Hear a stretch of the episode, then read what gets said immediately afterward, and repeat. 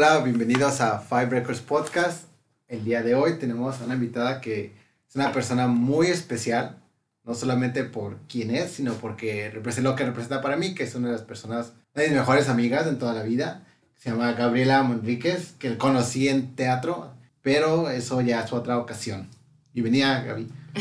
Aló, este, Five Record Podcast. Este, soy Gaby y gracias, Dante, por la invitación. También uno de mis mejores amigos. Y pues aquí estamos para hablar de los cinco discos que, que marcaron mi vida. Excelente, excelente. Antes de comenzar, dime, ¿cómo influencia la música en tu vida?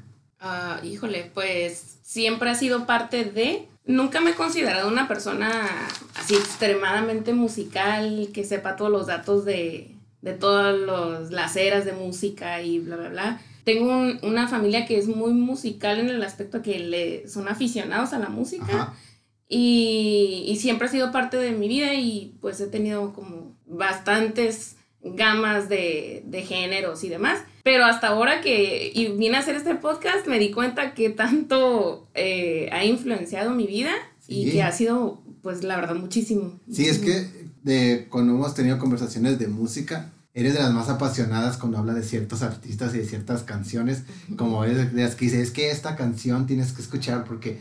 Y es más emocional que más pensado, como por ejemplo yo que a veces veo el, los datos, es que en el, salió en el 81, no en el 82.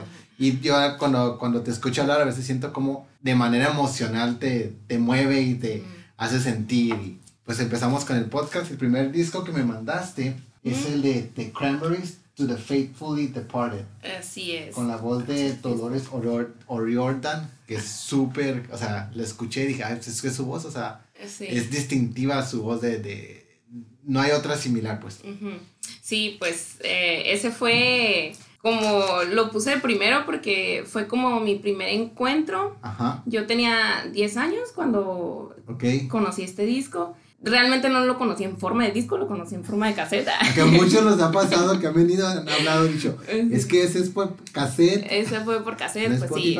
Sí, ya, ya paso de los 30, pues ya no, Y pues sí, eh, fue como... De hecho, estaba pensando realmente, no sé si me había inventado la historia de cómo llegó ese cassette a mí. Le pregunté a mi hermano y después como que fue así como que no, creo que mi papá lo compró. El caso es que llegó a mí y no por mí, ¿no? O sea, no fui yo quien los cogió. Este, estaba en quinto de primaria, tenía 10 años. Recién tenía mi grabadora con dos para cassettes y una para CD. memorias. Entonces, pues fue así como que el escucharlo fue como mi primer encuentro con la música, de separarme de la niña, de lo que le gustaba que aparecía en la televisión y demás, lo que estaba pues dirigido hacia los niños y fue así como que, wow, ¿qué estoy escuchando, no? o sea, ¿quién, ¿de quién es esta voz tan bonita y todo lo que hace con su voz? Fue como, recuerdo haber sentido como, como un despertar que no lo había sentido antes. ¿Como qué tipo de despertar dirías que fue? Yo creo que como un despertar a, a mis gustos, eh, esto me gusta, o sea, no lo conocía, me hace sentir sensaciones, eh, emociones que no entendía por qué, ¿no? Porque obviamente muchas de las canciones que se hablaban eh, o las letras que dice este CD o este caseta no necesariamente tenían que ver conmigo a los 10 años, ¿no? Había algo dentro de la música y dentro de la voz de Dolores que yo decía, no, es que, ¿cómo puede existir esta música? O sea, ¿cómo, cómo es posible que pueda hacer ella con su voz eso? Pues, y, y, que me haga sentir mi piel y que me haga imaginar. O sea, yo duraba horas escuchando ese cassette, horas, horas. ¿En repetición? En repetición.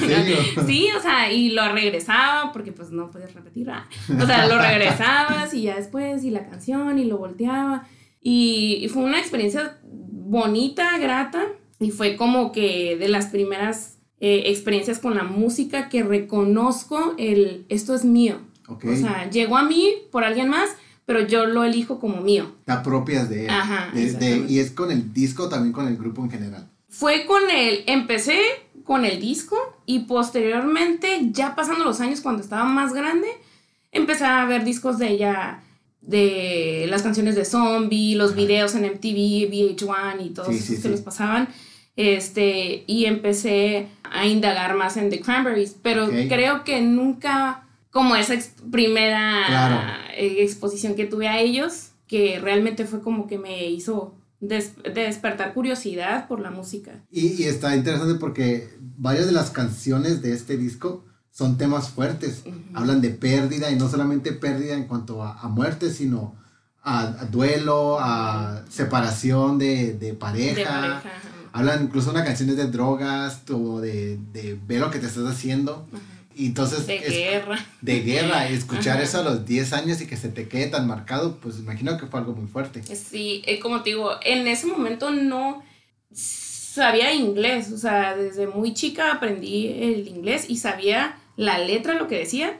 Y como te digo, fue un despertar de no sé qué realmente está pasando, pero mueve algo en mí. Todas esas canciones Salvation, Electric Blue Eyes. Electric Blue Eyes. Sí, o sea, escuché esa canción. Ese disco no lo había escuchado. Había escuchado. No soy muy fan de The Cranberries. Escuché el, el, Grace Hits. Pero escuché Electric Blue. Aquí puedes ver que tengo, tengo el coro escrito porque dije, ¡ay, güey! Este coro es hermoso. Sí, o sea, es como. Y realmente puedes pensar que son muchas cosas, ¿no? O sea, no necesariamente una persona, sino no sé, a, un ser, algo que tú, algo que tú necesitas para que te acoge, que muchas cosas que yo a lo mejor en ese tiempo, como te digo, a los 10 años no lo tenía tan, tan marcado, pero sabía que, que algo en mí había movido. Y añitos después fue cuando, porque yo lo seguí escuchando, lo conocí, lo sé, era de mis cassettes más tocados. Pues sí, fue como, como ya después indagar más en la letra, este, y pues también la típica, ¿no? De que te sientes acá ya con la letra bien deprimido y que tú dices, sí, sí lo entiendo. Sí, a huevo. Este, pero realmente sí, sí fue un disco que, que fue como un parteaguas para, para muchos otros géneros que, que yo pude explorar ya después. Ajá, y aparte la voz de Dolores tiene la forma en que expresa la emoción es muy característica de ella. Porque creo que la mayoría de sus canciones tiene esta, no sé si es melancolía en su voz, muy, como muy harta, no sé, no sé, algo tiene que la hace, digo, destaca dentro de las demasiadas voces que lamentablemente murió hace un año, pero tengo entendido, ¿no? Sí. Pues una gran pérdida porque estaban en proceso de sacar un disco, entonces me imagino que seguía la gira, no tengo idea, ¿no? Pero creo que es una mujer que marca los noventas y sobre todo el es una, o sea, su voz se distingue en lo que es el rock de ese tiempo, ¿no? Porque, porque entre todas las bandas de hombres había muy pocas que eran, eran lideradas por mujeres y que fueran, exacto. Sí, o sea, y no sé, fue una afinidad, ¿no? También sí tuvo que ver muchísimo eso, el de escuchar una mujer eh, rockera y no, digo, a los 10 años pues ves puras eh, niñas, o, también veía Britney Spears, ¿no? Y todo, todo este género pop también, que está muy dirigido también a personas que somos de esa edad. Dolores para mí fue como representaba que la mujer también podía hacer otras cosas y que yo decía, wow, como todos los que somos, tenemos hermanos mayores, creo que de alguna manera hay una influencia del hermano mayor, los gustos de música y así, ¿no? Y yo recuerdo que cuando mi hermano vio el cassette, como que esa cara de aprobación de, ah, está cool, escúchalo. Como que yo, ¿qué? O sea, él tenía 15 años, ¿no? Y yo tenía 10. Le gustaba Nirvana y muchas otras bandas que también eh, a mí me llegaron a gustar porque entraba a su cuarto y los escuchaba. Eh, The Cranberries fue como para mí. O sea, fue como, dije, wow, qué curada. ¿Qué es lo que dices hace ratito? Algo que empezó algo en, digamos, en la familia, pero te adueñaste tú. Era es algo tuyo. Y hace poquito mencionaste eh, de que está género pop y que te da la, el, la voz de esta mujer Dolores, te da la oportunidad de decir como, o sea, hay más cosas que una mujer puede hacer. Lo cual me brinca el disco número 2, que está lleno de mujeres que muestran eso. que son las Spice Girls con Spice World. Así es, las Spice Girls creo que, híjole, para muchas de nosotras que y nosotros, ¿no? También, este, que fuimos parte de los noventas, fue como un boom, ¿no? Y aparte del boom, para mí Spice Girls era, híjole, yo, es que yo las adoraba, pues, todo, todo, todo, las veía, se me hacían hermosas, cómo se vestían, cómo actuaban, o sea, cómo cada una tenía su, su personalidad. y se podían querer un chorro. Fue un marketing súper bien hecho, ¿no? Pero, pero la verdad, me he dado cuenta que cuando estás más chico, siempre buscas como identificarte con algo que estás viendo en la tele o escuchas en la radio este, o ves en las películas, ¿no? O sea, algo que se parezca a mí, como ver a, pues, estas eh, mujeres acá teniendo su máximo esplendor en, el pop, eh, fue algo súper divertido para mí y fue muy importante, la verdad, porque fue como mi primera encuentro también con mi feminidad, o sea, con mi feminidad de quiero verme como ellas, quiero pintarme como ellas. Pues yo también tenía 10 años también, fue el, mismo año en que yo, porque es el disco el de Spice World. Es el segundo. Ajá, es el segundo. yo pensé que era el debut. Ah, no, es el segundo. El primero ya lo había escuchado, ¿no? Este, pero el segundo para mí tuvo una importancia porque, como te digo, en esa edad fue como que cuando ya yo empecé a explorar de estos soy yo. Y tuvimos un, tuve mi cumpleaños de 10 años y ese cumpleaños decidí invitar a, nada más mis amigas mujeres. Iba en una escuela donde era un salón muy pequeño y siempre nos juntábamos hombres, o sea, niños y niñas. O sea, realmente íbamos a las patines, niños y niñas. ¿sí?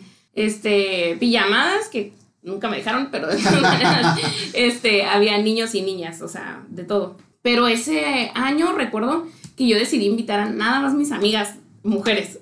¿Cómo lo tomaron los chicos? nada, nada. Al, año siguiente los invité y pues ya.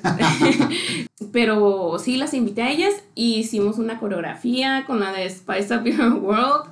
Y este, sí se llama así. No, creo que es Spice Up Your Life. Spice Up Your Life, sí durante que mis papás estaban haciendo la comida y no sé qué, que la la, y antes del pastel, estábamos ensayando una coreografía entre nosotras de esa canción y nos sentamos a mis papás y a toda mi familia así para que nos vieran, hicimos show. ya de dónde viene el teatro, ya de dónde viene. Ya iba. Todo el día fue a escuchar ese disco y bailar eh, de ese disco y jugar. Y yo soy, yo soy Posh y yo soy Baby Spice y yo soy Sporty Spice y yo soy Scary Spice y Ginger. O sea, como podías jugar a ser ellas. Querías, o sea, para mí era, yo quería ser ellas. Y cuando mirabas las, las, a las cinco, o sea, hace ratito decías, este, cuando estás niño buscas esa imagen en la que puedas decir, ah, mira, es que ahí estoy representado yo. Ajá. ¿Cómo sentías el hecho de que había una, había cinco posibilidades que decías, oh, ¿dónde me puedo? O sea, había representación en, en, en la música. ¿Cómo sentías eso?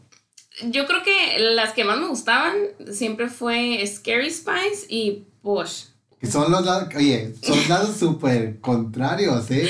Ya Porque Scary es toda, pues toda loca y Posh es súper Sí, súper, ajá. Pues representa mis dos lados, yo creo. Y representa que el primer disco que agarraste es de Cranberries y el otro es, Spice y es el mismo año. Ajá, exactamente, exacto. Siempre creo que ha sido esa mi personalidad tener contrastes y no ser estereotipada en una sola canasta, ¿no? En, decir, ay, a ella le gusta el pop, a ella porque se pinta, se arregla, es así, a ella porque no se pinta y no se arregla, es así, o porque usa ropa negra, o porque no la usa, o porque, etcétera. Creo que para mí siempre fui muy abierta a todas las posibilidades. Entonces, yo me acuerdo que a mí me encantaba ver a Scary Spice, se me hacía incurada, su cabello, todo se me hacía súper bonita. Y Posh, o sea, su cabello negro, yo decía, pues yo también lo tengo bien negro, así como ella, y los vestidos y todo. Eh, me gustaba jugar a ser cualquiera de ellas dos. Y aparte de la imagen que ellas muestran, no solamente, no es una competencia entre ellas, es una unidad, es una amistad, es un, es un girl power que hicieron ahí, no sé si ellas catapultaron la, la, la, frase o no, pero es el girl power, decir, puedes tener amistades y no mujeres y no necesariamente tenemos que ser rivales entre nosotras y ser tan distintas, porque cada una, aunque sí dices, es marketing, pero de todos modos el hecho de que tuvieran una representación cada una de ellas, digamos, es un marketing positivo a, las niñas que lo están viendo. Sí, la verdad, y sí sí fue positivo, sí fue algo que aunque fue un causante y seguramente fue creado por hombres, ah, eh, fue algo que, que sí impulsó esa idea de está bien que seamos un grupo de amigas y que nos unamos y que podamos ser diferentes y, y querernos y pedir que nos respeten, porque un chorro de canciones es eso, ¿no? O sea, y, la mayoría de las canciones las escribieron ellas. Ah, Eso es lo que eso es lo curado, porque sí es cierto, a lo mejor un hombre fue el que las formó, la- las, Las formó, juntó, pero ellas dijeron, nosotros vamos a escribir nuestras canciones y esto es lo que tenemos, y hasta cierto punto toman control de su carrera. Y eso se, se ve, me Ajá. imagino, porque cuando escuchas sus canciones sí se ve que son eh, escritas por una mujer, pues, o sea, por, por esa experiencia de, de que aunque haya diferencias, creo que sí tenemos una... Me choca que me pase como un bond, pues, como eh, entre nosotros. Sí, es lo que pasa cuando vives en la frontera. Ah, ya sé, lo siento. Nos sale lo, ¿cómo se dice? Ay, se va la palabra. Spanglish. Lo del Spanglish, sí. Este, pero sí, hay, hay una como unión, pues, entre nosotras que mm, muchas veces no se habla, este, pero existe, ¿no? O sea, como no hay ninguna o- otra persona que le puedas decir, hey, no traes una toalla, o, y eso sí es cierto, o sea, de que simplemente por ser del mismo género tenemos algo en común, pues. Fíjate que ahorita que me que dijiste eso de, de decirle a otra persona, Tony, no traes una toalla. Es algo que no había hecho conciencia. Yo crecí con, tengo muchas amigas y entonces siempre se habló de la, del periodo y sin problemas, pero nunca llegué al grado de, de darme cuenta de esto de, o sea, era como, lo tenía yo normalizado de que sí, sí, o sea, son dos días y no pasa nada, todo, pero no había tocado esa, esa, es cierto, esa unión. Sí, güey, qué bueno que lo tengas normalizado, pero tú no tienes toallas que me des, Exacto. tú no tienes...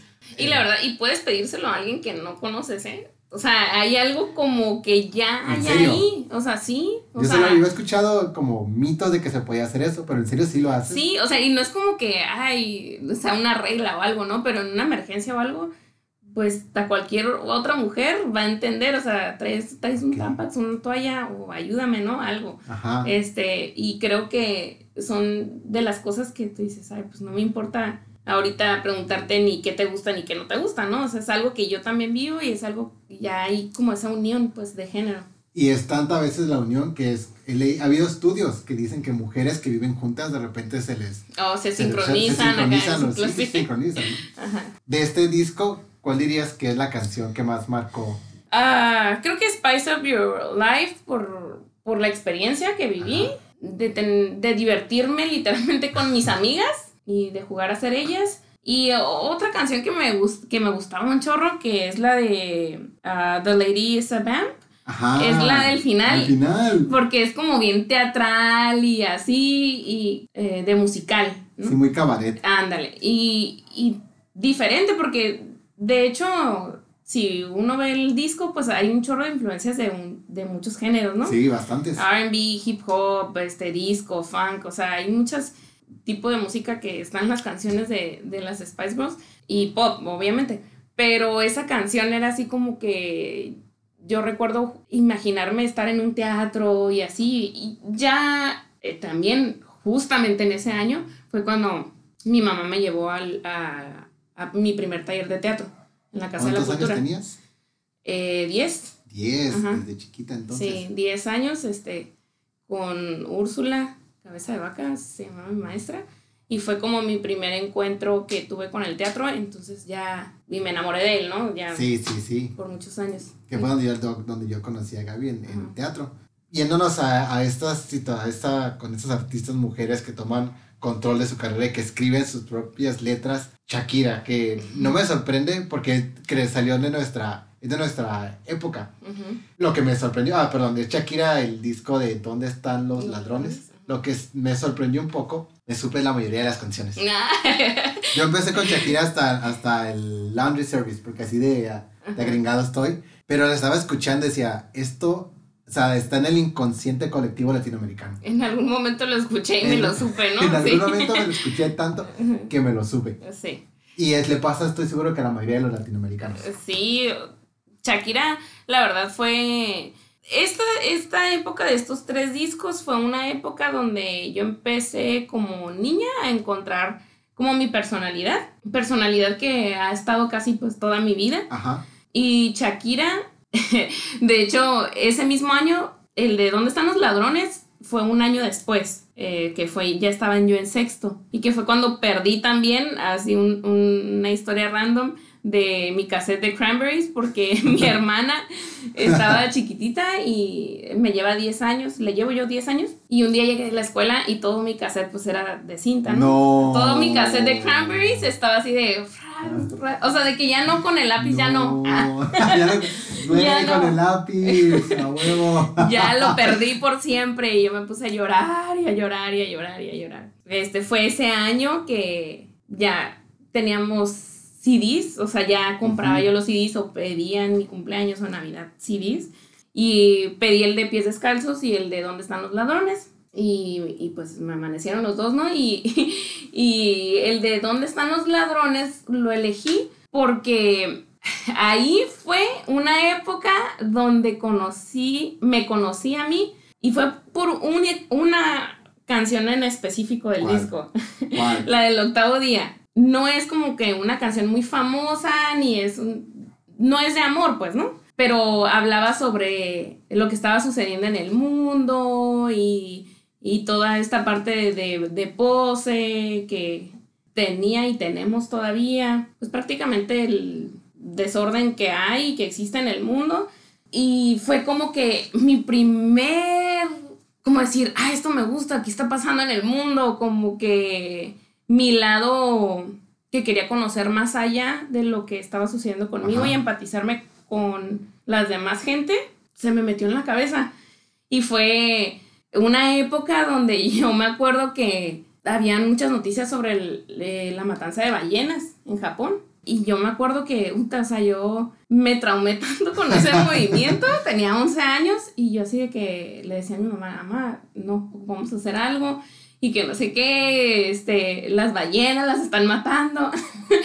Em, ¿qué, puedo hacer yo, no? O sea, ¿qué, me toca hacer a mí? Eh, escribí una carta hacia la ONU, sí, escribí la carta hacia la ONU, las, este, explicándole, o sea, cómo me dolía a mí de niña, ver que estaban matando a un animal tan bello. Y eso lo tengo bien eh, claro que fue mucho catapultado por esta canción de Shakira como que despertó una curiosidad en mi personalidad, que yo creo que hasta ahorita no, no me estoy diciendo que soy la persona más consciente de este mundo, ni que para nada, ¿no? Pero... Pero sí lo eres. Pero es, me gusta eh, investigar y me gusta entender la perspectiva que está fuera de lo que yo conozco y, y creo que he encontrado como que ese respeto hacia lo que los demás puedan estar viviendo y esa empatía, ¿no? Para mí Shakira despertó eso, yo sé que es raro, pero así fue. Pero es que esa es la magia de lo que es la música, porque para lo mejor alguien Shakira fue lo peor que le puede haber pasado a la música, pero para otra persona no. Y esa es la, la, belleza que tiene, pues que no sabemos qué nos va a tocar a nosotros, en el sentido emocional, en nuestra psique, de decir, ah, es que esto es mi música por esta razón. Y si es cierto, pues yo te conozco y creo que de las personas con las que más hay debates como conscientes sobre algún movimiento, pues es contigo, porque y tienes razón, investigas, revisas y dices, ah, no, es que eso es lo que está pasando, hay como un fact-checking que dicen, ¿no? antes de opinar o, o también estoy consciente de que no siempre lo que uno piensa es eh, como eh, la perspectiva puede cambiar hacia el otro, ¿no? Y el escuchar al otro también nos puede enseñar mucho. Y algo de, de, de este disco que lo que me estaba llamando la atención de, de Shakira es que su escritura es como muy poética, pero del día a día. O sea, no habla así con metáforas, es como no es tan, tan cotidiano lo que escribe que te identifica y dices, sí, a huevo, yo tampoco me baño los domingos. Exacto, o sea, era, eh, es, era una, es, era un artista que te podías identificar. Eh, eh, Shakira fue eso, ¿no? Y por eso muchos decimos, ah, extraño la Shakira de antes, ¿no? Ya no quiero la Shakira reggaetonera y bla, bla, bla. Pero dices, bueno, fue lo que fue, o sea, a mí significó algo eh, esos discos y, y, sí marcó una diferencia en mí, ¿no? Y claro, es, sigue siendo pop y, y no es rockera ni nada, pero creo que de todas maneras eh, podía verme en ella, aunque no me haya enamorado y aunque no puedo ver lo que dicen sus letras y decir, sí, o sea, sí te entiendo en la edad de que, estaba, ¿no? Y, obviamente entre más grande, yo, es, todos estos discos yo seguí escuchándolos ya años y años después. O sea, ¿Todavía los escuchas? Todavía los escucho. O sea, incluso Ahorita, pues, que ya tenía tiempo de que no escuchaba el, el de Cranberries o el de Shakira, que no lo había puesto, como este último año lo escuché y yo, órale, me siguen gustando un chorro. o sea, lo sigo disfrutando muchísimo. Porque son, este, se te quedan engranados en tu piel, casi, casi están ahí, te sabes las letras. Te sabes todo. Recuerdas, sí, recuerdas ciertos momentos que, hay días random que ya me acuerdo aquel día que escuché esa canción. Exacto. Y ni siquiera un día que a lo mejor no, hubo ninguna relevancia en él, ¿no? O sea, no hubo nada que, que, haya pasado tan grande, pero tú recuerdas porque escuchaste esa canción. Y recuerdo esa etapa, pues mi cuarto, todo, o sea, lo que era estar horas y horas escuchando, o sea, la verdad, pues no teníamos como el internet a la mano, así de que ah, todo el tiempo estar en el internet, ¿no? Era escuchar música, era una de mis diversiones, y escucharla, y escucharla, y volver a escuchar, o sea, pues sí, todo me lo sabía. Ok, y bueno, haciendo un salto eh, de tiempo en, cuanto a la música, porque pues desde Shakira sería el noventa y tantos. Sí. Eh, vamos con la Tecatense, y lo digo porque soy de Tecate. Carla Morrison con Amor Supremo, pero la versión desnudo, que es la versión acústica. Yo no había escuchado la acústica, había escuchado el normal. Y recuerdo que cuando escuché el normal dije, esta morra ya subió de nivel.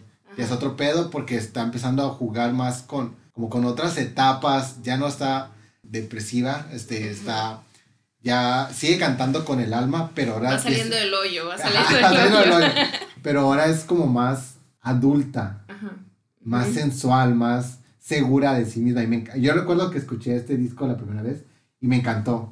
ahora lo escuché desnudo y dije, esta morra es una artista de primera, ¿no? Sí, es, híjole, voy a saltarme un gran lapso de mi vida.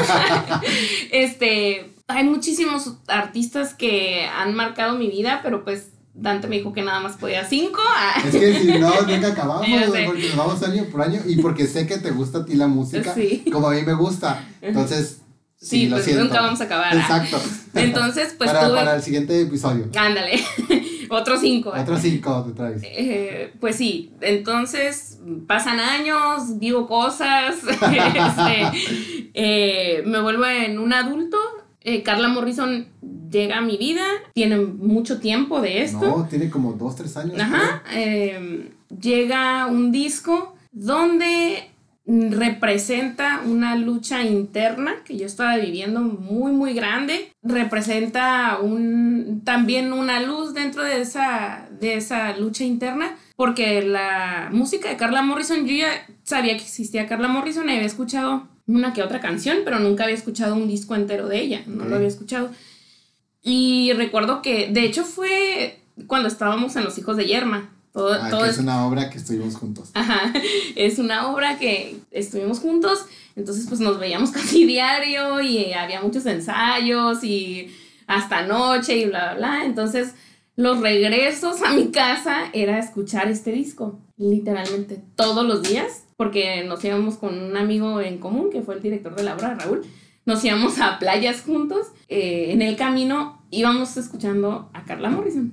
Eh, tengo varias anotaciones de este disco porque... Ahora entiendo por qué llegaban todos intensos después, ¿eh? Ahora entiendo todo. Sí, yo venía ya en una catarsis todos los días en el carro y pues ya llegaba bien cargadita el ensayo. Creo que este disco me representó a mí lo que es a ser una persona que se entrega en el amor intensamente hasta olvidarse de uno, ¿no? Hasta llegar a esos niveles de... Codependencia. De, de codependencia, de, de control, de, de un amor hermoso, pero un amor como que medio insano, ¿no? Sí. O sea, porque la canción de un beso es como que dices, no. manches, está, está bien cool la canción, pero dices, what, ah, está media loquita, ¿no? Sí, sí, sí. Entonces yo me podía identificar con eso. No estaba como activa en ese amor eh, enfermo, pero estaba como en esa transición de entender qué cambios ocupaba hacer yo en mi vida para pues cuidarme yo. Entonces, pues cada una de las canciones de ese disco, o sea, eh, las apunté, es Un beso, Flor que nunca fui, Azúcar Morena. Que Uy, Azúcar Morena. La versión, la versión, yo recuerdo la primera escuché Azúcar Morena, la versión, o sea, no la desnuda, la, la original.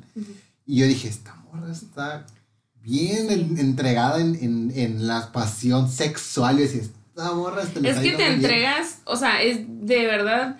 Yo puedo ver ese amor que entregas todo, entregas cuerpo, alma, mente, todo. Todo. O sea, entonces eh, me identifiqué mucho con ella. La de Mil Años, pues esas canciones como que representaban esa entrega eh, que yo pude haber experimentado también, o sea, ese amor loco, pues que es un amor hermoso también, o sea. Sí, sí, sí, tiene su lado bueno su lado como su lado, su sombra como su luz. Y hay otras canciones donde alcanzas a ver que yo pude identificar que cuando escribió ella ese disco estaba viviendo muy parecido a lo que yo estaba viendo, como ves primera, que dice, eh, aprendí a quererme primero a mí siempre. Aquí está, la anoté, anoté, aquí está, la misma frase, porque dije, sí es cierto, en los discos anteriores, el anterior es el Déjenme llorar. Y Carla está saliendo de esta, esta relación, por ser tormentosa, ¿no? Y cuando escucho esta frase digo, sí, a huevo. Eso explica el mood del álbum, que dice, como de ti aprendí a quererme primero, a mí siempre. A mí siempre. Ponerme a mí primero antes de regresar a estas. Ajá. Y, y de hecho esa canción, o sea, si te das cuenta en todo el disco, o sea, no se habla de despecho, o sea, no, sino de que agradece lo que vivió y como, y dice, ¿no? Eh, también fuiste una etapa en mi vida donde mis venas a ti perseguían y eso es así como que, oh, me llegó al alma.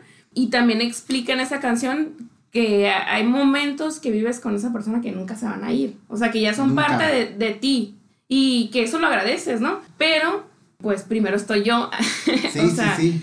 Para mí fue como que una tabla de salvación, una pequeña tabla porque después viene la, el barco enorme que, que me alcanzó a salvar realmente de lo que yo estaba viviendo en una época muy ah, dura en mi vida que nunca había experimentado. Y eso, es lo, bueno de la, bonito de la música, que a veces lo que está viviendo el artista si lo hace de una manera tan honesta y tan real como lo hace ella con toda su música, uno se empieza a identificar y dice, esto me va a ayudar, esto te agarras de ahí porque eso es lo, lo bello del arte, que te ayuda a sanar. no, te da, no, te, no te sana completo porque eso es un trabajo personal, pero te da como, como la esperanza y mira, güey, o sea, sí puedes. No soy la única, no, soy la única. O sea, hay, hay alguien más, o sea, y sí, a través, yo creo que a través de la música eh, pues claro, es un arte, o sea, expresas muchas cosas y, y artistas que crean desde la honestidad, siempre va a, haber, va a haber personas que nos vamos a identificar con ello, ¿no? Sí, sí, sí. Y Carla Morrison creo que siempre ha sido una artista que habla desde su experiencia, de lo que está viviendo, este, porque el de Déjenme llorar también lo escuché cuando yo estaba en el mero hoyo y dije, lo tengo que dejar de escuchar, si no, este, pues yo también me hundo.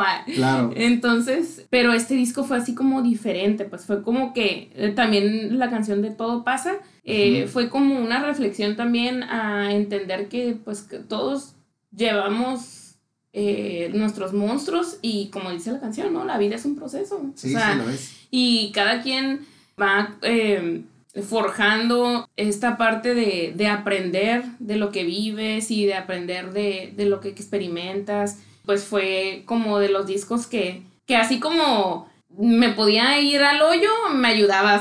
ya en la siguiente canción ya me sentía como que decía, wow, o sea, no, no soy la única, ¿no? Y no soy la única que ha experimentado una entrega de ese, de ese magnetismo. Mm, sí.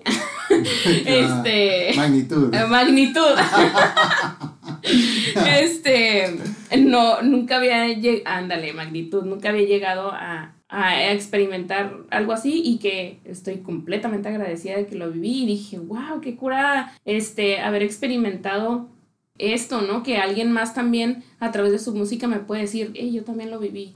Y es como aceptar que, como dices, ¿no? Una canción de repente es muy triste, a lo mejor por la siguiente te saca de ahí. Y eso es lo bonito de ella, que, que expresa a través de lo que estás sintiendo tus emociones y te dice, hey, hay emociones que duelen y hay emociones que no duelen. Y hay emociones este, tanto oscuras como, como llenas de luz. Ajá. Y está, bueno, a mí este disco creo que sí me, gustó más que el Déjenme llorar, de hecho. Sí, yo también, este, te digo, Déjenme llorar también lo llegué a escuchar en la misma época, pero creo que este disco eh, representaba como, porque yo estaba en una lucha, pues, en una lucha de, de querer salir de ese hueco, ¿no? Este, pues hizo match conmigo y la verdad fue que fue como describió una parte de mi personalidad y pude entender, yo también siempre he sido una romántica, ¿no? Una romántica en todo, como tú dices, es que hablas y hablas apasionada y quieres que lo veas y mira, entiéndelo, o sea, o, sea, o vívelo, ¿no? Así soy, es parte de mi personalidad y pues... Y es parte de lo que te hace a ti ser Gaby, ¿no? Ajá, entonces pues... Y yo sé que ya mencionaste todas, todas las canciones, pero si tuvieras que decir una que dirías, esta es la que más marcó, ¿cuál crees que sería? Híjole. ¿De ese disco? Ajá. Ay, no puedo decidir entre dos. ¿Cuáles dos? Yo, dos? Creo, yo creo que sería la de Ves Primera y la de Todo Pasa. Todo Pasa, ok. Eh, creo que son... Aunque Ves Primera habla sobre algo en específico, ¿no? Que le, que le pasó con su pareja. No es, no es realmente lo que me pasó a mí, pero lejos de eso, todo lo demás es... Me identifica y, y, es un proceso que, que yo he aprendido que, que me describe. Así como como la describe a ella, ¿no? Bueno, y pasando ya nuestro, al, al, último disco, que es una de que compartimos, este artista, no sé si es tu favorita, no, pero es mi favorita artista de toda la vida, que es Bjork, con su disco Vespertine, pero es el disco en vivo, el live, at the Royal, Opera, Opera, House en, en, no sé si en New York o en Londres, no sé la verdad. Creo que es en Nueva York. Nueva York. Pero, este, ajá, o sea, el, el disco es live eh, sí, es mi musa, o sea, es la artista. Desde que la conocí y pude experimentar la música de Bjork, ha marcado un... Personas que me conocen saben que si yo tuviera que elegir un artista para toda la vida y no podía escuchar ninguna otra música, sería Bjork, definitivamente. Claro. Eh, Bjork yo la conocí cuando estaba en la prepa. Estaba en la prepa y fue este disco eh, literalmente el DVD fue el que vi primero. Bueno, ya lo había conocido, ¿no? Ya, ya sabía quién era Bjork, pero nunca había indagado en su música como lo hice en esos años. Eh, mi hermano compró el, el, DVD y el disco. Wow. Entonces eh, nos sentamos en la sala a verlo mi hermano, un primo y yo. Y pues no manches, ¿no? O sea, fue una super experiencia ver el concierto, la música, los músicos que traen. Este, trae la cajita de. Sí, trae la cajita, trae el, la orquesta, la muchacha del arpa. La que, muchacha del arpa. Que no quiero decir sus nombres porque no, sé cómo se pronuncian. Y los muchachos también que son de Islandia, que estudiaron con ella, creo, algo así. Que, que son los que hacen los sonidos. Oh, y, ándale, ellos. Creo que sí son eh, de Islandia, ¿no? Mm, no sé si son de Islandia, no, tengo idea de dónde son. Pero curioso, dato curioso, porque esto lo dijo Bjork en una, en una entrevista, que todo el mundo se enfocaba en este disco, dijo, todo el mundo se enfoca en este disco de que trabajé con Madmus, cuando ellos en realidad hicieron solamente el 10% de las cosas. Ah, sí. Y así de que, ¿qué? Porque yo me enfocaba en, el, en, el, en la parte de las entrevistas, que hace, es que ellos nomás hicieron, yo hice todo en mi computadora, en mi laptop solita, y ellos llegaron acomodaron, hicieron poquito, hicieron este, postproducción. Es que ella hacía las partituras, de hecho, para muchos instrumentos, o sea, ella escribía la letra para... Y decía, pero como son los hombres que llegan a decir, pues entonces llevan como, oh, produjeron el disco, producieron el disco de Bjork. Ah, y Bjork dijo, no, yo hice el 90%. Ah, sí, no, eso sí lo creo, o sea, eh, no, todos los discos de Bjork son hechos por ella, 100%, ¿no? Pero bueno, continúa con. Este. ah, dato curioso. pues estaba en la prepa y eh, compartimos este gusto entre, entre mi hermano, mi primo y yo. Pues nos quedamos con la boca abierta, o sea, de la clase de artista que, que es Bjork, o sea, su música es una experiencia, o sea, es. es como, híjole, no sé, ¿no? La verdad, eh, no he tenido la fortuna este, de verla en persona y es uno de mis eh, próximos deseos que tengo que ir a cualquiera que esté más cerca, ah, este, porque tengo que ir a verla, ¿no? Pero ese momento fue un momento eh, que conocí a, a Björk como artista y me, emergí en su música, este, los discos de antes los escuchaba, me volví como su fan, ¿no? Y llega, eh, pasan años después, que fue poquito después de lo de Carla Morrison, y vuelvo un día, ¿no? Vuelvo a poner, todos los años yo escucho Bjork, o sea, siempre es parte De, mí, su música. Y, no, y casi siempre, eh, como fue este disco, de los primeros discos que yo pude tener contacto, tiene algo especial en mí. Y siempre lo pongo. Decidí ponerlo y wow, fue, híjole, una experiencia única, una experiencia que nunca me había pasado, una experiencia que nunca había entendido. Este, no, una experiencia que no había entendido, o sea, qué estaba sucediendo, pero empecé a ponerle tanta importancia a las letras de, la de las canciones que yo dije, no mames, Ay, perdón, este, dije, no, no manches, o sea, es, me están hablando a mí, eso es lo que yo pensé, o sea, la verdad, iba en el carro, me solté llorando, o sea, fue, fue algo que yo tuve con Bjork así de, eh, me solté llore y llore y llore y llore después de haber escuchado el disco y se lo dije a ella, le dije, te entiendo, ahora sé de lo que estás hablando, ahora yo lo viví y sé lo que me estás diciendo, o sea, eh, fue una emoción tan grande que me llegó y yo dije, casi, casi digo, si ahorita me muero, no importa. es como si lo hubiera visto. O sea, de verdad, fue como, me gustaba tanto como artista y ahora poderme identificar con ella como mujer, como, como ser humano, dije yo, wow, ¿no? O sea, fue... Y, este disco lo que, lo que tiene eh, es que siempre habla de, bueno, a diferencia de otros, este es muy íntimo, porque ella dice que lo hace, como lo hizo tan, tan sola, tan encerrada, se nota que está hablando desde, bueno, ella siempre ha hablado desde sus emociones y todo, pero eso es como más, incluso más íntimo, más de, de, de amor. De amor. Recuerdo que en uno de sus videos es de incluso ella teniendo relaciones sexuales, pero está como bloqueado, no sé cómo, cómo se escribe, como la, imagen que le pone, ¿no? Entonces sí es muy de introspección, de insight, de soy una persona introvertida y esto es lo que hago. Creo que es considerado el mejor disco de ella. Es que para mí, como te digo, fue. Cada vez son poemas los que escribe Bjork. Si tienen la oportunidad de, de poder buscar sus letras y leerlas, o sea, son increíbles, la verdad. Y incluso traducirlas, ¿no? Yo siempre a Sofía, que es una amiga que tenemos en común también, así de, amiga, busca esta canción, mira, dice esto. Y ya la traducía y se la mandaba, ¿no? O pues ya en Google ya está la traducción ahí. Eh, y vale la pena, o sea, porque la letra de las canciones es otra experiencia completamente distinta, ¿no? Y creo que muchas eh, canciones, así como con Carla Morrison, pude identificarme cuando Bjork llegó y, y, tuve esa situación en mi carro donde me puse a llorar y donde la puse, la pude entender y la pude ver aquí conmigo y le pude dar las gracias por su música y decirle, era de verdad como si una divinidad me estuviera hablando. No quiero verme así de que esta morra, ¿qué onda? ¿No? Pero, o sea, no, no es un fanatismo hacia ella, pero sí fue como una emoción tan grande que llegó a mí, que fue mi, mi tabla de salvación, la verdad. Sí, fue una conexión. Fue una conexión, incluso escribí varias canciones, ¿no? Que significan un chorro para mí, o sea, y que describen la canción de Pagan Poetry ah, está hermosa, ¿no?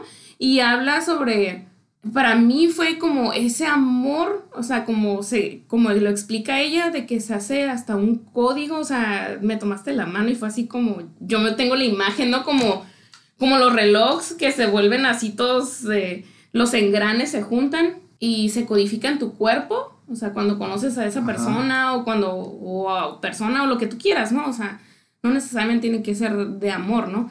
Bueno, esa canción sí habla de, un amor, este, hacia una pareja o sí, de hecho, la, amor romántico. Pues. La cantas desde la perspectiva de una mujer que está a punto de casarse. Ah, ok. Entonces, pues, haz de cuenta que yo, esa canción cuando yo la escuché y que dice una parte, la de, como que también es una mujer que está peleando con, con esa parte de sé que me haces daño, pero pero te amo, tanto, que estaría dispuesta a lastimarme otra vez. Sí, sí, me hace, y me hace que me lastime. Ajá, sí, por eso dice, ¿cómo dice la canción? La de This time I'm gonna keep me to myself. Y, y pues realmente no va, o sea, dice, he wants to make me hurt myself again. Eh, y es, yo me pude identificar mucho con eso, o sea, de, de saber que te hace daño y te dices, pero lo amo tanto que no me sí, importa. Porque mientras, mientras está diciendo esas frases, se escucha como al fondo, lo te amo, I love it, I love it. Una y otra vez está como esta lucha interna de tanto el, este amor que, este tan, tanto amor que me hace daño, ¿no? Pero, pero pues es amor. Ajá. Y luego, eh, de esa canción, ¿no? Es como de una de mis canciones favoritas.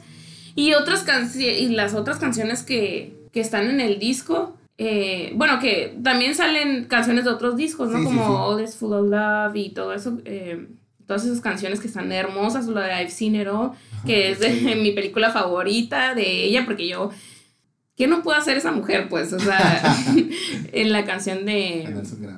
Ajá. Eh, de Dancing in the Dark.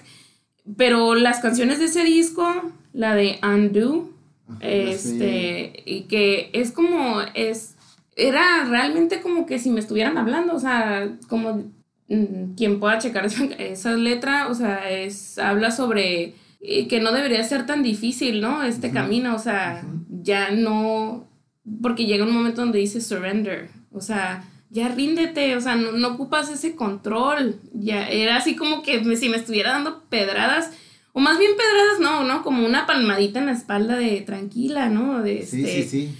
Todo va a salir bien, o sea. Es una Bjork enamorada. Exacto. Y, y creo que enamorada de ella misma también. Sí. O sea, porque la de I've seen, no, la de, ¿cómo se llama? It's not up to you.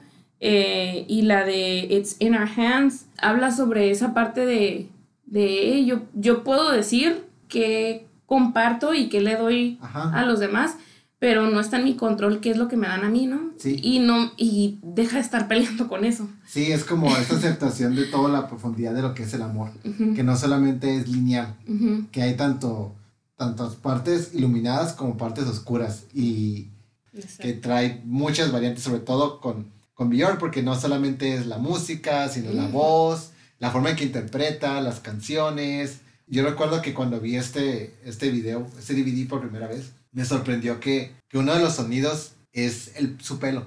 No, sí. Que agarra el micrófono y pasa por el Ajá, Su pelo. Y o la otra son este, es una baraja, sino pues barajeada. Y son estos detallitos que hacen que sea, no sé, te, te hace... Cuando está pisando la sal. Cuando está pisando la sal, no sé, son es como la magia que tiene ella, de que con cualquier cosita te puede decir, mira, con esto puedes sentir. No necesitas tener gran piano o la gran voz, sino mientras salga de tu corazón, de tu alma, puedes llegar a muchas personas. Como Algo que, no, que notamos es que las, todas los cinco discos son de, mujeres o una banda que está liderada por una mujer. Sí, la verdad no lo hice intencionalmente. Para venir al podcast estaba como poniendo anotaciones, ¿no? De las cosas que quería decir. Y de repente digo, acá dijo todos los discos que escogí, las, las vocalistas son mujeres, ¿no? Pues sí, dice algo definitivamente. Em, aunque no lo haya hecho consciente, pues creo que sí fue intencional. Creo que ah, como mujer que soy, he podido identificar con ellas como artistas y me han ayudado a poderme identificar a través de su música a salir adelante como te digo, literalmente Bjork para mí fue una salvación para no entrar a una depresión que yo ya había vivido eh, y no volver a ella. Y fue como, como nadie más me lo pudo haber explicado que ella, como su perspectiva como mujer.